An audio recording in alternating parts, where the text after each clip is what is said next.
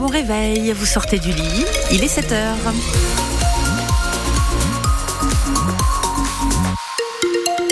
Le temps est plus calme pour aujourd'hui. On attend des pluies éparses tout au long de la journée dans nos deux départements. Un vent en moyenne à 20 km heure avec des rafales comprises entre 40 et 60 km heure. Météo complète à la fin de ce journal.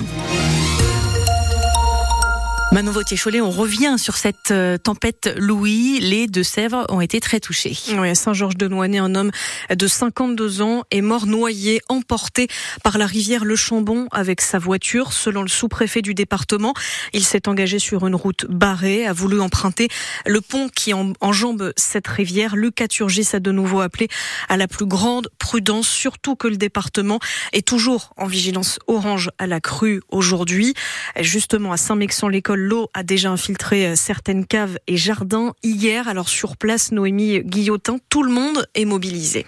L'eau est montée dans la cave de ce couple. Tout d'un coup, à une vitesse phénoménale. À l'intérieur, un peu d'électroménager. Un frigo puis un petit congèle, mais. Ah ben, ils sont foutus. Ils sont foutus, c'est sûr. Mais bon. les quatre pattes en l'air. Oui. Mais ces habitants s'estiment heureux car chez leur voisine, La maison commence à prendre l'eau. le capitaine Julien Bigat est le chef des pompiers à Saint-Mexan-l'École. Les services techniques arrivent avec des parpaings. On va essayer de, de mettre en hauteur tout le mobilier. Et puis la dame va se préparer aussi à évacuer. hein. Avec le maire Stéphane Baudry, ils font le tour des habitations situées sur des points sensibles comme ici à côté du cours d'eau, le d'enfer. Bonjour. Léane me disait que vous aviez inondé la dernière fois que. Ah, ben oui, l'espère est nu, hein. J'avais 25 cm, hein.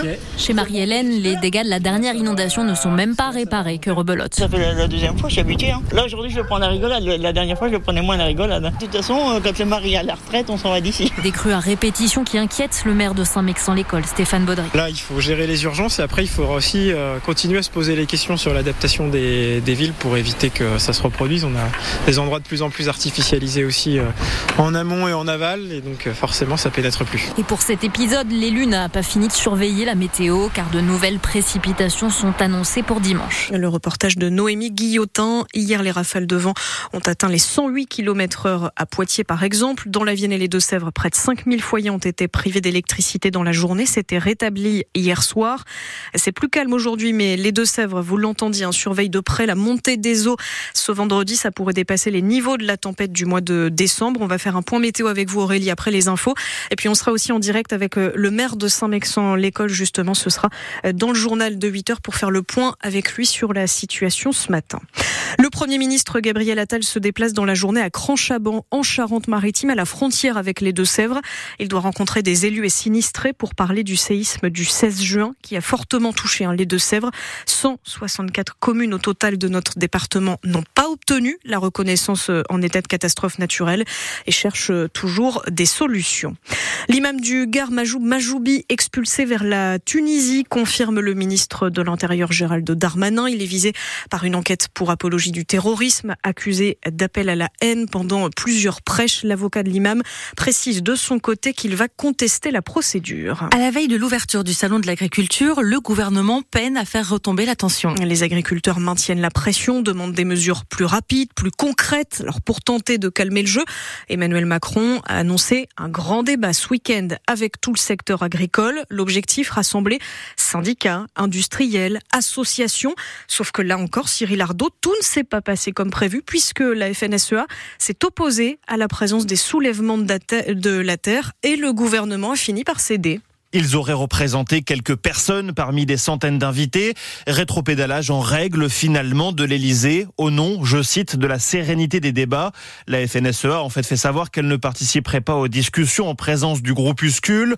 Une mascarade, dit le syndicat agricole, qui rappelle que le collectif était qualifié d'éco-terroriste par le ministre de l'Intérieur il y a encore quelques mois et que sa dissolution avait été prononcée. La décision a certes été annulée dans la foulée par le Conseil d'État, mais ça ne change rien pour la FNSEA les jeunes agriculteurs opposés à ces militants écologistes, par exemple sur les méga-bassines, ces retenues d'eau défendues par les deux fédérations agricoles et combattues par les soulèvements de la terre. Macron s'est couché, réagit le collectif écologiste qui affirme défendre les terres avec ceux qui les cultivent, pas avec les patrons de l'agro-industrie. Hier, dans les Deux-Sèvres, une dizaine d'agriculteurs a fait le tour des rayons de plusieurs supermarchés de Toire pour vérifier la provenance des produits. Parfois, il y a bien le petit drapeau français, mais en fait, ces produits dans toute l'Europe Europe. Retour sur leur action en image sur notre application ici. Emmanuel Macron qui prépare aussi une réunion internationale de soutien à l'Ukraine lundi. Plusieurs chefs d'État devraient être présents pour marquer les deux ans du début de la guerre et de l'offensive russe. De nouveaux moyens pourraient être débloqués.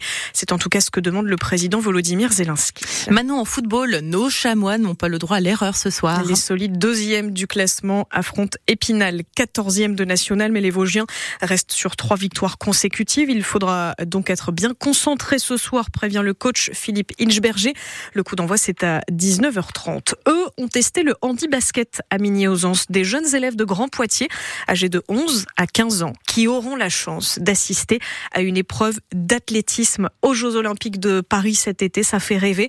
Et en attendant, ils ont fait il y a quelques jours un match de basket en fauteuil. Lucas Berjas est le responsable de la discipline à l'association sportive des handicapés et adhérents valides. Pour lui, c'est très important de faire ces tests. Donc je vais leur faire découvrir un peu la mobilité avec le fauteuil, après leur dire les petites différences qu'il y a entre le basket fauteuil et le basket valide, puis après je vais les mettre en situation de jeu. Ça fait des années que j'interviens euh, au niveau euh, des écoles, au niveau des centres de loisirs, au niveau des clubs.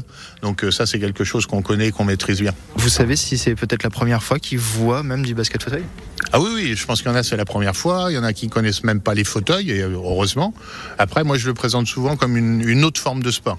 J'occulte un peu le handicap et dire que en fait, ils, auraient, ils pourraient jouer au basket en roller, en, en planche à, à roulettes, enfin n'importe. Là, ils jouent en fauteuil. Donc à ce moment-là, euh, ça, ça nivelle tous les, niveaux et ça enlève un peu le handicap. Et au total, 130 jeunes participent à ce dispositif et pourront donc aller au jeu cet été à Paris. Et puis, ce soir, c'est les Césars, la soirée du cinéma français, dans un contexte plus lourd hein, que d'habitude, puisque plusieurs actrices ont récemment témoigné des violences sexuelles qu'elles ont subies dans le milieu. C'est le cas notamment de Judith Godrèche, on vous en parlait sur France Bleu. Elle accuse les réalisateurs Benoît Jacot et Jacques Doyon d'agression sexuelle. Elle pourrait prendre la parole ce soir, même si ça n'est pas confirmé. Malgré tous les acteurs, euh, tous ces acteurs, actrices et films seront quand même récompensés ce soir avec le sacre déjà presque annoncé d'anatomie d'une chute de Justine Trier.